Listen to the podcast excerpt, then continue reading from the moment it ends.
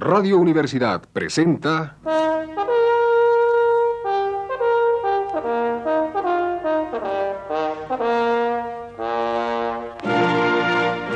Testimonios.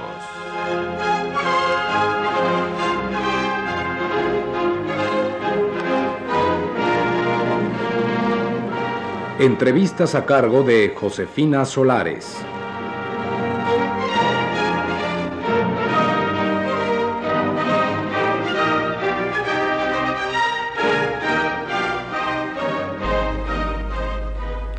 Esta noche está con nosotros el doctor Juan Manuel Cañive, profesor de tiempo completo de la Facultad de Ciencias Políticas y Sociales, quien nos hablará del poder, del poder político en México. Doctor Cañive, ¿en qué está usted trabajando actualmente? Actualmente estoy adscrito a la Facultad de Ciencias Políticas de la Universidad como profesor de carrera y además de la docencia estoy participando en una investigación que realiza el Centro de Estudios Políticos de esta facultad y que trata el tema de los grupos dirigentes en México. El trabajo específico que yo realizo es una investigación sobre la movilidad que ha habido en México eh, a partir del momento en que se institucionaliza la revolución, movilidad de los grupos de élite, es decir, de los grupos dirigentes. Doctor, ¿qué espera conocer y qué utilidad tendría la investigación que está haciendo? Específicamente queremos conocer las características del poder político en México, de los grupos que tienen en sus manos las decisiones, aquellos que toman las decisiones respecto a la política económica, a la política educativa y de otro tipo. Queremos identificar, por otro lado, los canales de movilidad social para llegar a estos grupos que toman las decisiones. Sabemos que la revolución eh, ha sido un fenómeno que ha permitido el acceso de individuos, de grupos pertenecientes a estratos medios y aún bajos, para incorporarse a esta toma de decisiones. Sin embargo, esta movilidad social parece que va perdiendo el ritmo que tenía en los primeros años de la revolución. Eh, mejor dicho, en los primeros años cuando la revolución se institucionaliza. Actualmente podríamos eh, plantear alguna hipótesis respecto a que el grupo eh, hegemónico, por así llamarlo, se va haciendo cada vez más compacto.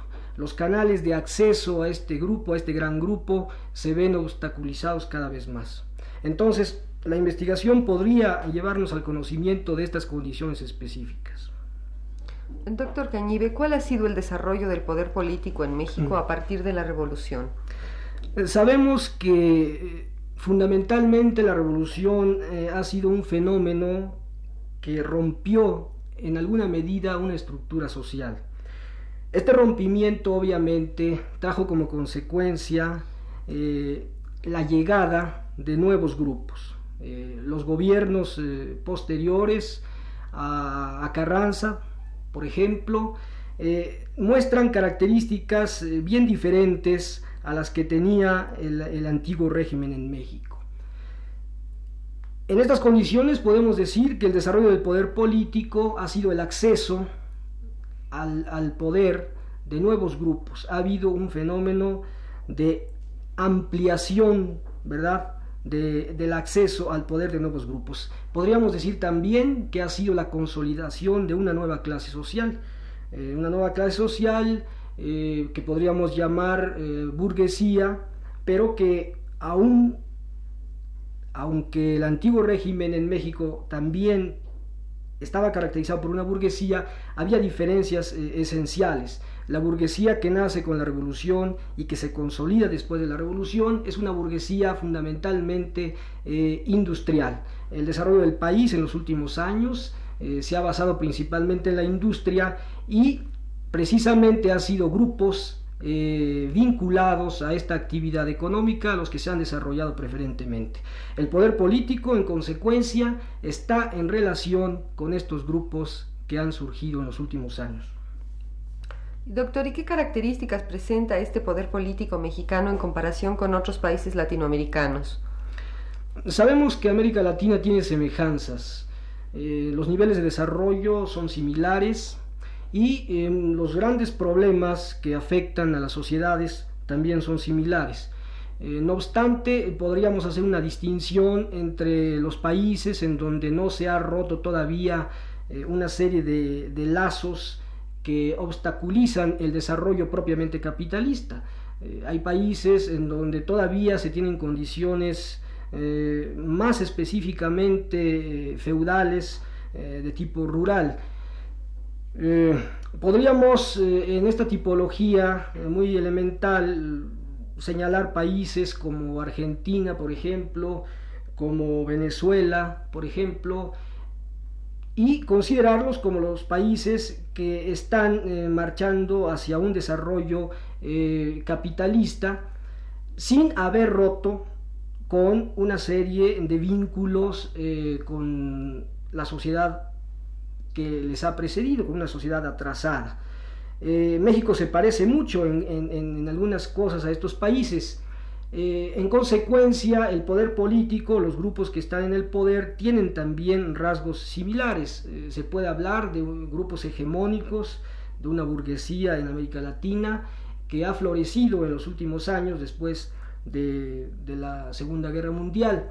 Y es muy interesante advertir que a pesar de que en algunos países latinoamericanos no se ha dado una revolución como la que vivimos nosotros, eh, los niveles de desarrollo, de crecimiento económico, por mejor decirlo, son muy similares a los que tenemos en México. Y las características de los gobiernos, las características de los grupos que gobiernan estos países son en muchos aspectos similares. Claro, como decía hace un momento, hay otro tipo de países con condiciones eh, distintas, eh, sustancialmente distintas relativamente hablando, eh, que no han alcanzado todavía niveles de crecimiento económico como la de estos eh, países más importantes en América Latina. ¿Qué trabajos sobre el poder político se han hecho en México, doctor? Mire usted, trabajos empíricos de investigación directa, francamente, no hay ninguno que se pueda considerar como un análisis sociológico del poder. Hay algunos intentos eh, de hacer investigación, inclusive eh, aparecen trabajos preliminares sobre el análisis de la situación política en México.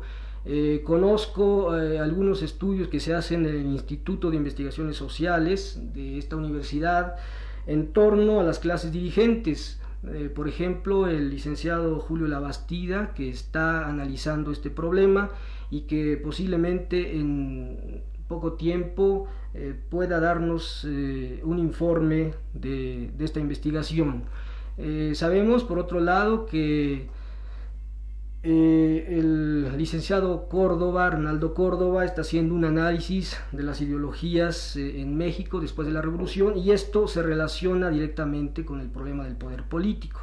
Nosotros en el Centro de Estudios Políticos, como le decía hace un momento, estamos haciendo una investigación en equipo sobre los grupos dirigentes. Eh, las personas que participamos en esta investigación conjunta eh, son el licenciado eh, Pérez Correa, que tiene a su cargo algunos aspectos del desarrollo político en México. está el, el, licenciado Salvador Hernández, que ya publicó un trabajo sobre el PRI y el movimiento estudiantil de 1968 y que actualmente está metido en torno a este problema del, poder político. Pero si hacemos un resumen, un balance de lo que efectivamente se ha hecho ya sobre este asunto, podríamos quedar desconsolados porque no es eh, lo que podría considerarse verdaderos estudios analíticos sobre este fenómeno. Hay muchos ensayos, esto sí, y abundan también los trabajos de tipo histórico, pero análisis sociológicos me parece que no hay uno que pueda considerarse un buen análisis. Eh, ¿Considera usted que el poder político en México está en crisis?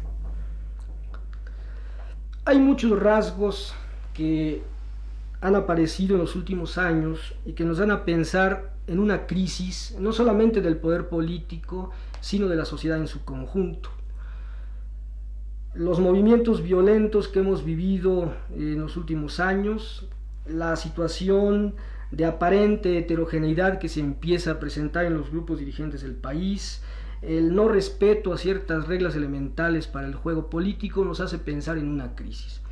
Si analizamos por otra parte la situación económica que vive México, y si analizamos por otra parte la situación política internacional, política y económica internacional, tendremos eh, varios elementos para construir hipótesis acerca de la crisis del poder político y para poder comenzar a eh, establecer los elementos explicativos de esta crisis que a mi entender empieza ya a hacerse manifiesta. Crisis que, como decía hace un momento, no solamente atañe a los grupos dirigentes, sino también a los grupos que no tienen acceso a ese poder. Entonces se está viendo una crisis en ambos, eh, en ambos grupos. Por una parte, eh, lo que en un momento parecía un agrupamiento compacto, la familia revolucionaria, los grupos eh, que habían tenido en sus manos posibilidades de decisión, empiezan a violar entre sí ciertas reglas elementales del juego político establecido. Y por otra parte, los grupos que habían estado marginados al poder empiezan a manifestarse como decididamente eh, interesados en la participación política. Concretamente, vamos a decir, de grupos de la clase media en, sus distintos niveles que están ya en este momento exigiendo de alguna manera participación en la toma de las decisiones de la política nacional. De manera que, en síntesis, se puede decir que si hay una crisis política eh, y social en México. Doctor Cañibe, díganos por último, ¿cuáles serían las alternativas? Naturalmente que el planteamiento de alternativas nos obliga a pronunciarnos en dos sentidos. Por una parte, tendríamos que considerar las posibilidades del cambio revolucionario. Eh, dadas las condiciones en que se ha llevado a cabo el desarrollo de México, creo que en el momento presente las posibilidades del cambio revolucionario en el sentido ortodoxo eh, son escasas. Sin que esto quiera decir que no haya condiciones eh, estructurales que en un momento dado puedan facilitar y empujar a este cambio revolucionario. Simplemente pienso en el conjunto, tanto en los factores que podrían dar lugar a una revolución como en los factores estabilizadores, aquellos factores que se pronuncian por el sostenimiento de un statu quo. Me parece que las medidas de tipo reformista dentro de lo que el sistema político mexicano permite podrían dar resultados eh, satisfactorios siempre y cuando efectivamente estas medidas se llevasen a cabo. Me estoy refiriendo, por supuesto, a medidas a corto plazo. A largo plazo creo que habrá necesidad de cambios más profundos en la estructura eh, económica y política del país. Las medidas de tipo reformista que en este momento podrían llevarse a cabo son, desde luego, el respeto a las leyes que nos rigen, a las leyes que rigen la interacción de los distintos grupos en nuestra sociedad, por una parte. Y por otra parte, el hacer efectiva una política de justicia social que por supuesto eh, a nivel ideal eh, no puede alcanzarse tal como muchos lo quisiéramos, es decir, tal como algunos esquemas nos lo dicen y nosotros quisiéramos que se viesen cristalizados.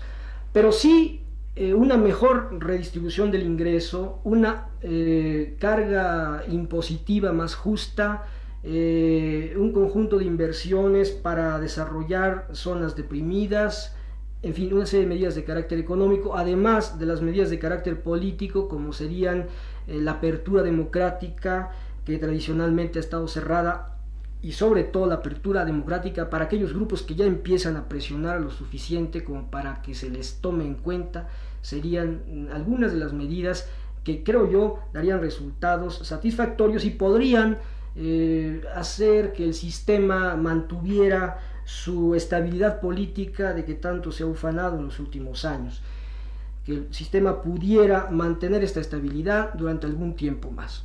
Naturalmente que tanto el crecimiento demográfico como una serie de problemas que a veces se van complicando en la dinámica misma del desarrollo social obligarían en unos años más a tomar medidas mucho más profundas concretamente de redistribución de la riqueza.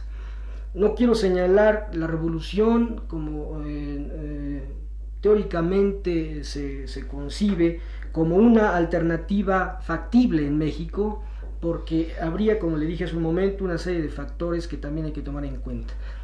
Pero desde luego las medidas que se llevaran a cabo, a cabo medidas profundas, tendrían un carácter desde luego revolucionario. Eh, habría que analizar una gran cantidad de factores para poder plantear alternativas eh, factibles y positivas para el desarrollo social y político de México. Muchas gracias, doctor. Esta noche estuvo con nosotros el doctor Juan Manuel Cañive, profesor de tiempo completo de la Facultad de Ciencias Políticas y Sociales. En esta ocasión nos habló del poder político en México. Radio Universidad presentó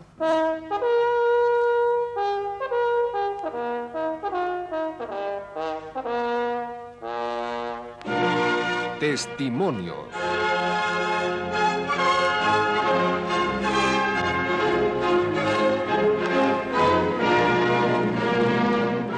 Entrevistas a cargo de Josefina Solares.